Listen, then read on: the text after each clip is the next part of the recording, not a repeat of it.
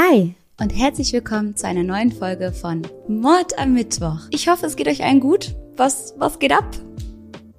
Was macht ihr so? Oh Gott, das war jetzt schon wieder so cringe. Das Video kannst du eigentlich nur noch abbrechen. Schönen Abend noch, ja? Wünsche ich Ihnen auch. Wohl schaffen, ne? Ja, ich muss auch ehrlich gesagt sagen, ich versuche mich von jeglichen schlechten Vibes loszumachen, aber eigentlich bin ich stinksauer. Dieses Video habe ich heute nämlich schon einmal gefilmt, fast bis zur Hälfte. Ich habe minutenlang gequatscht, nur dass die Jungs von der Baustelle wieder richtig Gas gegeben haben und ich konnte einfach nicht mehr weiter aufnehmen. Und dann, ähm, ja, war ich so frustriert und habe gesagt, ich breche hier alles ab und mache heute Abend neu und hier sitzen wir wieder. Und trotzdem liegt mir dieses Video heute ganz besonders am Herzen, weil wir über jemanden sprechen, den ich sehr, sehr toll finde. Nach wie vor. Unglaublich toll und ähm, das Ding ist, das sind ja alles immer sehr traurige Themen, über die wir sprechen. Es geht oft um Menschen, die diese Welt verlassen oder um Verbrechen und irgendwie freue ich mich aber trotzdem darauf, euch diesen Fall heute hier mitzubringen. Nicht wegen des Verbrechens, das alles hätte niemals passieren dürfen und es ist wirklich eine ganz schreckliche Angelegenheit. Aber oft denke ich, dass viel zu wenig über den Tod gesprochen wird und viel zu wenig über Leute, die von uns gegangen sind. Und das ist manchmal so schade, weil ganz oft sind das ganz tolle Menschen gewesen, zu denen wir ganz viele gute Gefühle haben. Und dann reden wir nicht so viel darüber, weil es natürlich auch traurig macht. Und eigentlich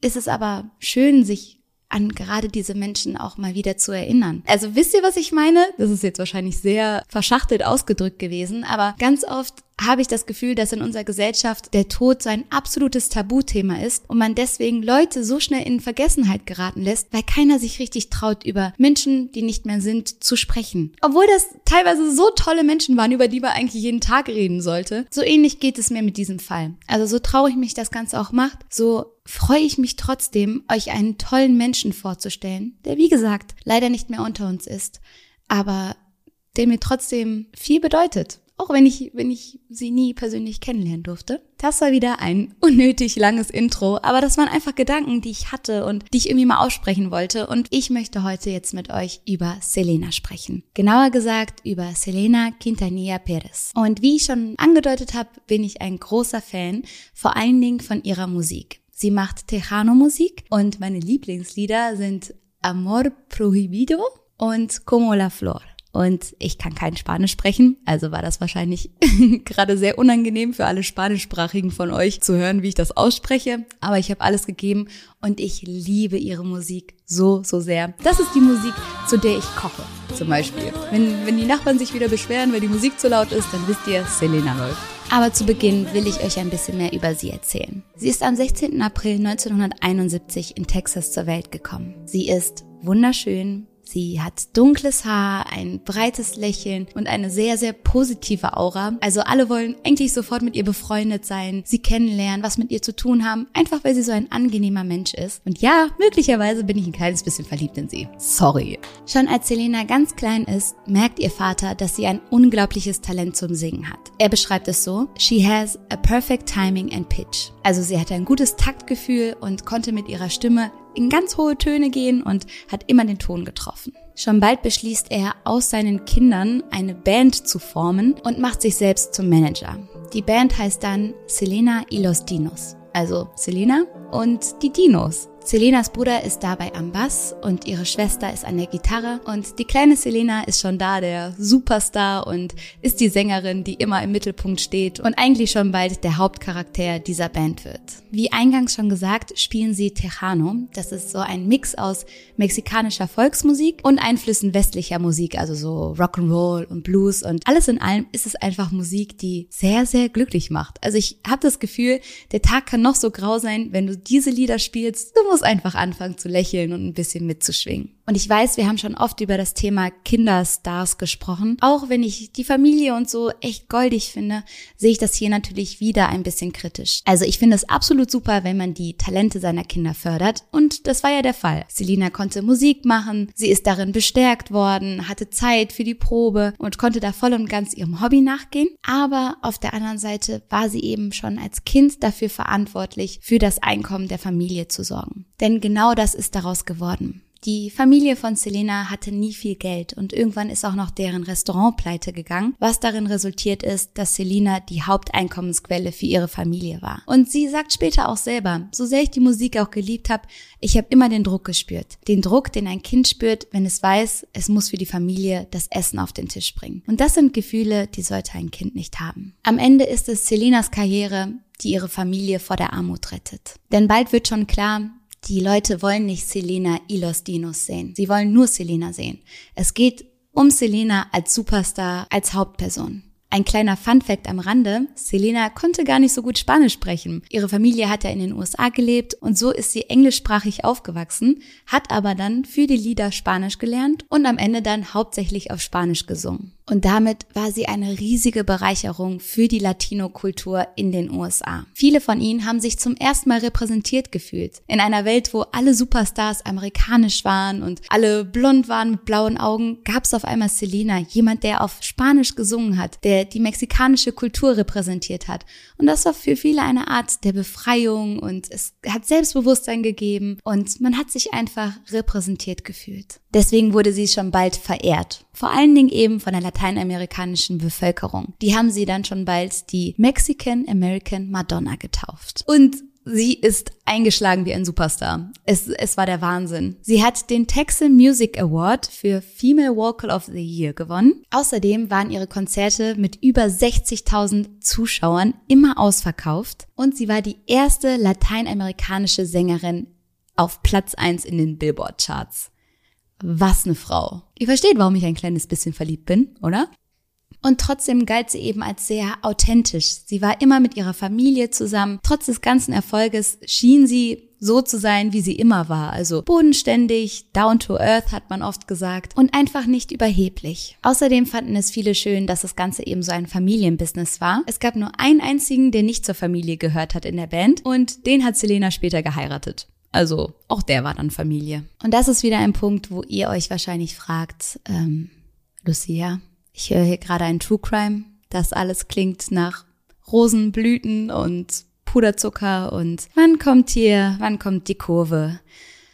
Und die kommt genau jetzt. Es ist Zeit, eine neue Person vorzustellen. Und zwar Yolanda Saldivar. Yolanda ist klein, so stämmig gebaut. Sie hat kurze Locken und trägt zugeknöpfte Klamotten. Sie arbeitet als Krankenpflegerin auf einer Palliativstation. In vielen Quellen heißt es, dass Yolanda zum engsten Kreis von Selina gehörte. Aber das war gar nicht immer so. Im Gegenteil, Yolanda war einst eine Fremde und ein Fan von Selina. Ein Riesenfan. Das Ganze hat damit angefangen, dass sie eines Tages auf ein Konzert von Selina gegangen ist. Und das hat sie anscheinend so fasziniert, dass Selina nicht mehr aus ihrem Kopf ging. Es wird berichtet, dass Yolanda generell starstruck war. Also starstruck nennt man ja oft Menschen, die eben sehr von der Welt der Stars fasziniert sind, die andauernd verfolgen, was die Promis machen, die, die diese ganzen Blättchen lesen wie die Gala oder die Bunte, die immer wissen, welcher Star gerade was macht und die einfach eigentlich wahrscheinlich selber irgendwie Teil von dem Ganzen sein wollen. Und es das heißt, sie habe auch schon öfter versucht, zu Künstlern und Stars Kontakt aufzunehmen, sei dabei aber immer gescheitert. Diesmal soll es aber anders laufen. Yolanda hat sich das fest vorgenommen und ruft immer und immer wieder bei Selenas Vater an. Ihre Intention dabei, angeblich, also das sagt sie jedenfalls, ist es, einen Fanclub für Selena zu errichten. Den gibt's bis dato noch nicht und sie hat das fest vor.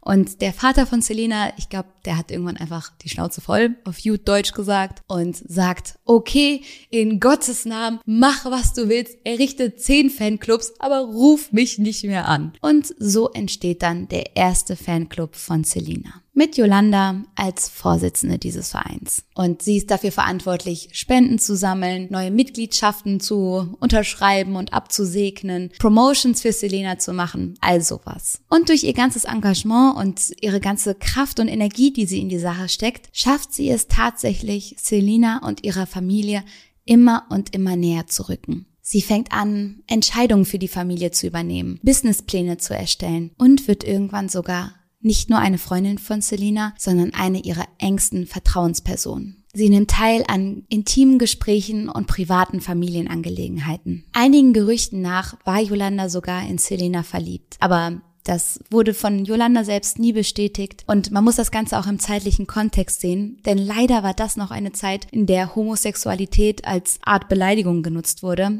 und dass Menschen Yolanda nichts Gutes wollten und dann solche Gerüchte in die Welt gesetzt hatten, um ihr zu schaden, kann auch gut sein. Also das weiß man nicht so richtig, aber so war eben schon die Außenwahrnehmung. So besessen war Yolanda bereits von Selena. Meine Frage an euch an dieser Stelle. Würdet ihr so jemanden einstellen? Würdet ihr so jemanden nah an euch rankommen lassen? Denn klar, auf der einen Seite ist es natürlich super. Sie ist absolut engagiert. Es gibt wahrscheinlich niemanden, der so überzeugt ist von der ganzen Selena-Sache wie sie. Sie ist ja der maximale Fan. Aber auf der anderen Seite heißt es zum Beispiel, dass sie ihre Wohnung in Selena-Bildern tapeziert habe und jemand, der so besessen ist von dem Ruhm und diesem ganzen Stargesprenkel einer Person, kann so jemand überhaupt aufrichtige Intentionen haben? Also versteht mich nicht falsch. Vielleicht wollte sie auch wirklich einfach nur eine Freundin sein. Aber sie war schon sehr eingenommen von dem ganzen Starleben und sie war froh, ein Teil davon sein zu können, wenn auch nur im Hintergrund. Aber selbst vom Hintergrund aus konnte sie ja all das mitbekommen. Sie hat Partys mitbekommen. Das Leben der Stars konnte sie verfolgen. An Entscheidungen konnte sie teilnehmen. Und ich glaube, dass jemand,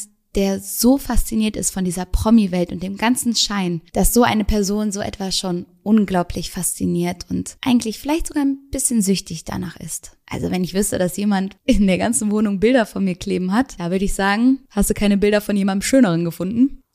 Wie gesagt, boomt Selenas Karriere immer und immer weiter. Und sie ist nicht nur als Sängerin erfolgreich, sondern sie hat sogar die ein oder andere Schauspielrolle, unter anderem neben Johnny Depp in einem Film. Und sie ist auch begabte Designerin. Sie designt Klamotten und das scheint tatsächlich so eine ihrer größten Leidenschaften zu sein. Also ihr Mann erzählt später, dass Selina eigentlich in jeder freien Minute irgendwelche Kritzeleien gemacht hat, Klamotten gezeichnet hat, designt hat und irgendwann erfüllt sie sich auch einen Traum und eröffnet ihre erste Boutique. Selena etc. Und die Klamotten, die sie da verkauft, sind halt so typisch 90s, also so Strasssteinchen und Glitzer und große auffällige Ohrringe. Cute, süß, lieb ich.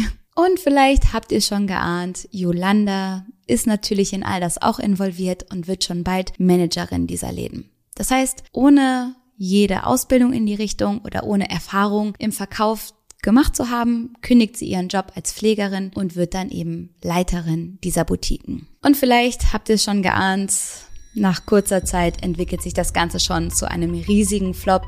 Die Boutiquen laufen nicht gut und man sieht so ein bisschen die Ursache darin im Management des Ladens. Es heißt nicht nur, dass Yolanda nicht gut gearbeitet hätte, sondern auch noch, dass Geld verschwindet.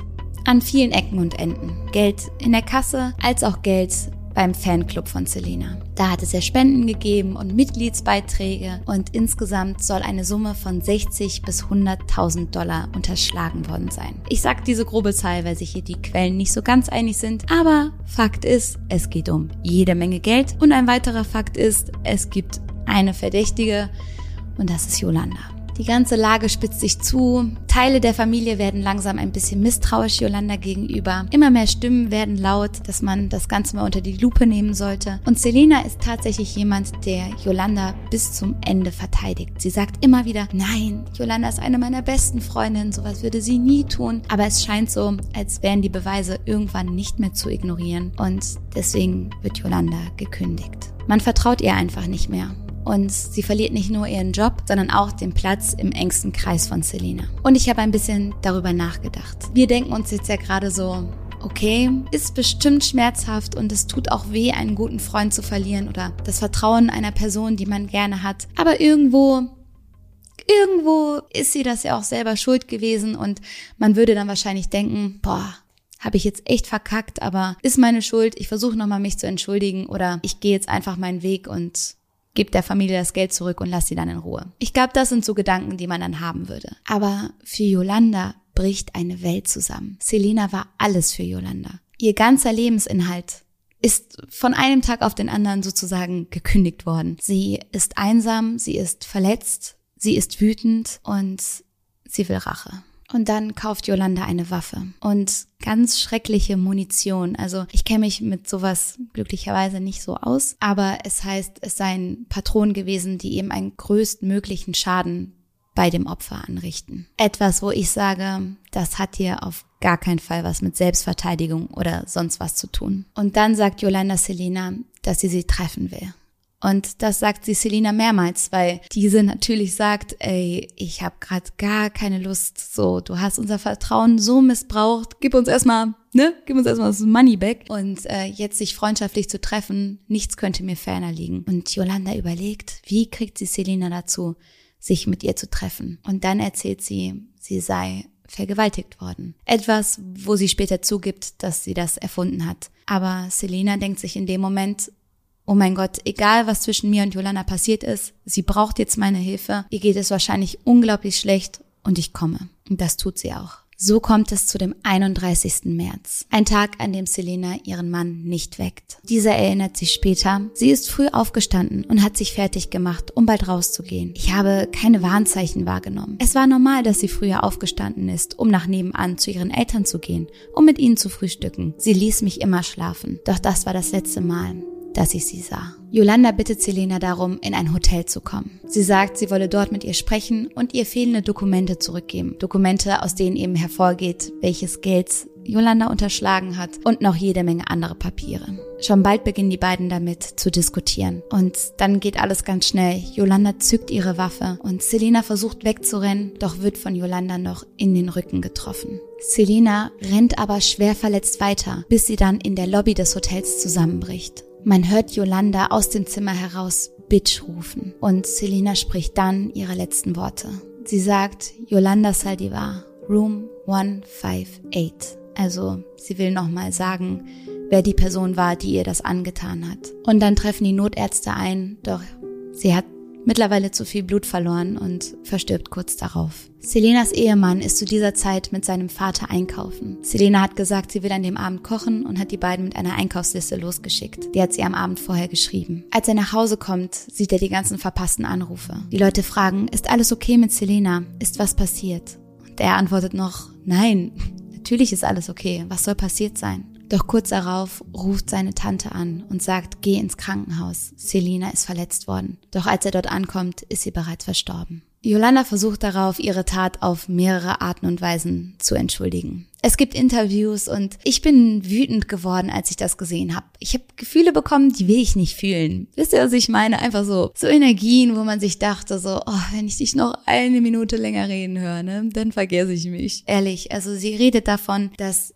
sie gekündigt habe, dass sie Selena ins Hotelzimmer gebeten habe, um ihr zu sagen, dass sie die Beziehung beenden möchte. Und Selena habe sie angebettelt, Yolanda bleibt bei mir und habe ihren Fuß gepackt und vor ihr niedergekniet. Und sie erzählt, dass sie die Waffe einfach so gekauft hätte. Später sagt sie dann, sie habe sich selbst das Leben nehmen wollen. Und dann versucht sie zu erklären, wie das alles ein Unfall gewesen sein soll. Also sie sagt, sie habe die Waffe auf sich selbst gerichtet und dann hätte Selina gesagt, nein, tu's nicht und sei zur Tür gerannt und dabei sei irgendwie die Waffe losgegangen. Ganz abstrus. Und vor allen Dingen frage ich mich, wenn es ein Unfall war oder wenn du wirklich nur gute Gefühle Selena gegenüber hattest und das alles komischerweise irgendwie von der ganzen Familie anders berichtet wird, wieso rufst du ihr dann noch Bitch hinterher? Etwas, was alle im Hotel gehört haben, was mehrere Menschen ausgesagt haben. Wieso beleidigst du sie noch, nachdem du sie erschossen hast, wenn es wirklich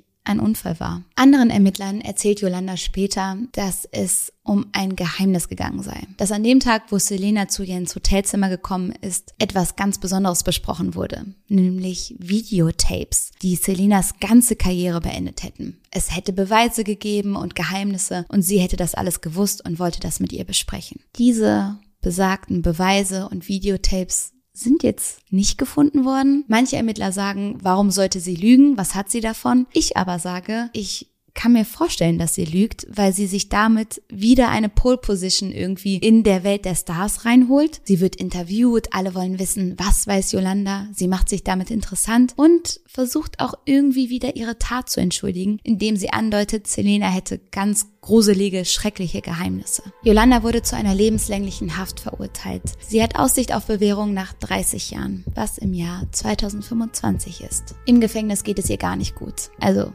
nicht, dass da jetzt irgendwer Mitleid hätte, aber sie ist da Feind Nummer eins. Denn so viele Menschen sind große Fans von Selena gewesen. Sie war ja für so viele Menschen eine Repräsentantin, ein Idol, jemand, der gerade der lateinamerikanischen Bevölkerung in den USA eine Stimme gegeben hat, Selbstbewusstsein gegeben hat. Und nun ist da die Mörderin dieser Person. Keiner weiß, warum das alles passieren musste. Keiner findet Verständnis für diese schreckliche Tat. Und deswegen wird sie eben von allen Seiten angefeindet. Es heißt auch, dass sie wahrscheinlich später im Gefängnis bleiben möchte, denn dort wird sie zumindest überwacht. Die Chance, dass wenn sie wieder freikommt und in Texas oder Mexiko oder sonst wo leben möchte, direkt umgebracht werden würde, ist gigantisch. Ich habe mir viele Gedanken zu all dem gemacht und bin zu dem Schluss gekommen, dass es eine Obsession gewesen sein muss. Und ich habe auch die Definition von Obsession mal rausgesucht, denn Obsession bedeutet in Anspruch nehmen, Besitz halten, belagern und bedrücken. Und ich finde, das war etwas, was Yolanda gemacht hat. Vielleicht waren ihre Intentionen zunächst gut. Vielleicht hat sie auch wahre Liebe für Selena gespürt. Aber wie sie sich verhalten hat, wie sie sich immer wieder aufgedrängt hat und jeden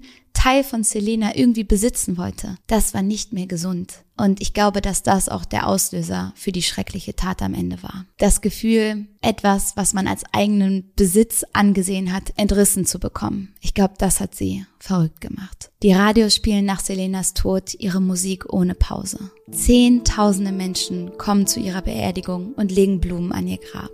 Selenas Mann sagt, Yes, there are moments of sadness, and of course I miss her, but to know that there are so many fans that still love her and that keep her legacy alive, that to me is very important. So when I hear her on the radio, a lot of times I can smile now. Ja, es gibt Momente, in denen ich traurig bin und natürlich vermisse ich sie. Aber zu wissen, dass es so viele Fans gibt, die sie immer noch lieben und die sie am Leben halten, das ist sehr wichtig für mich. Wenn immer ich sie im Radio höre, kann ich mittlerweile lachen. Und es ist wirklich ein unglaublich trauriger Fall. Und ja, ich hätte so gerne noch mehr von ihrer Musik gehabt und ich glaube, sie hätte noch so viel erreichen können in ihrem Leben. Sie war 23 Jahre alt, etwas, was ich auch immer wieder vergesse. Also unglaublich jung und so viel Talent und Wahnsinn, was sie dieser Welt noch hätte geben können. Aber Sie hat uns schon viel gegeben. Und das ist so ein bisschen mein Appell in dieser Folge. Lasst uns über Menschen reden, die wir geliebt haben und die jetzt vielleicht nicht mehr da sind, aber die wir immer noch lieben. Und lasst uns niemanden in Vergessenheit geraten. Und vielleicht den Tod nicht so tabuisieren, sondern einfach als Teil des Lebenslauf ansehen. Das ist er ja einfach. Und ja, drüber reden. Und noch ein weiteres Appell an euch, hört doch mal in Selinas Musik rein. Selbst wenn das vielleicht nicht so eure Musikrichtung ist, aber ich bin mir sicher, ein, zwei Songs werdet ihr finden, die vielleicht beim Kochen auch euch Spaß machen. Da würde ich mich drüber freuen, wenn wir heute Abend vielleicht alle mal in ein, zwei Lieder von ihr reinhören. Ja, das war's für diese Folge. Ich drücke euch ganz doll und ich freue mich aufs nächste Mal. Macht's gut!